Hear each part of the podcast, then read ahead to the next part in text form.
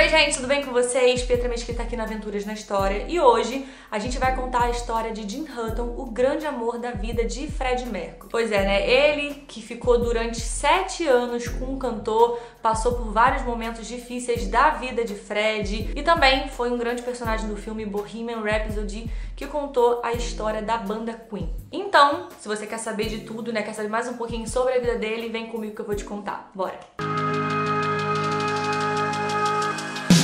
Bom,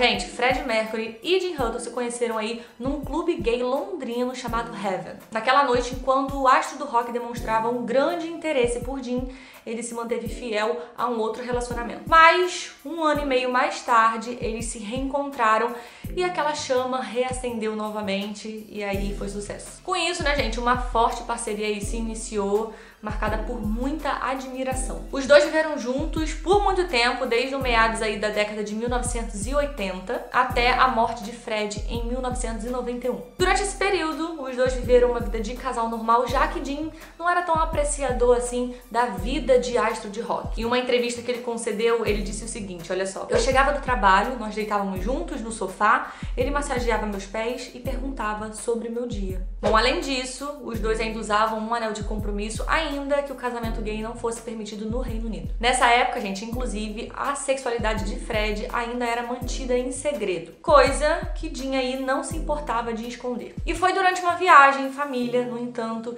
que Jim descobriu que Fred estava doente. Como a gente sabe, né, o cantor estava com AIDS e o seu companheiro ficou totalmente arrasado. Quando Fred disse que entenderia caso Jim quisesse ir embora depois de descobrir, né, que ele estava com AIDS, ele disse o seguinte: "Não seja estúpido, eu não vou a lugar nenhum. Mais tarde, em seu livro de memória, Jim escreveu que só acreditou que Fred realmente estava doente duas semanas antes dele falecer, quando ele já estava bastante debilitado, né? Em 1994, três anos depois que Fred faleceu, Jim contou a sua história de amor em um livro que ele considerou terapêutico. No testamento de Fred, Jim recebeu aí de herança 600 mil dólares que usou para construir uma casa na sua cidade natal, que fica na Irlanda. Bom, e assim como Fred, ele também foi diagnosticado com HIV, mas ele não faleceu da doença. Ele também foi diagnosticado com câncer no pulmão, né? Porque era fumante. E aí acabou falecendo por conta do câncer. Ele morreu três dias antes do seu aniversário de 61 anos, em 2010, após aí uma longa batalha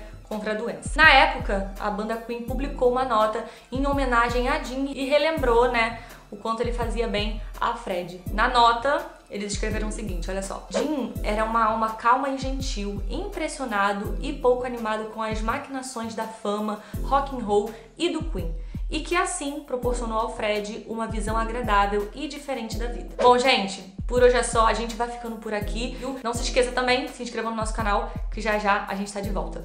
Um beijo e tchau, tchau.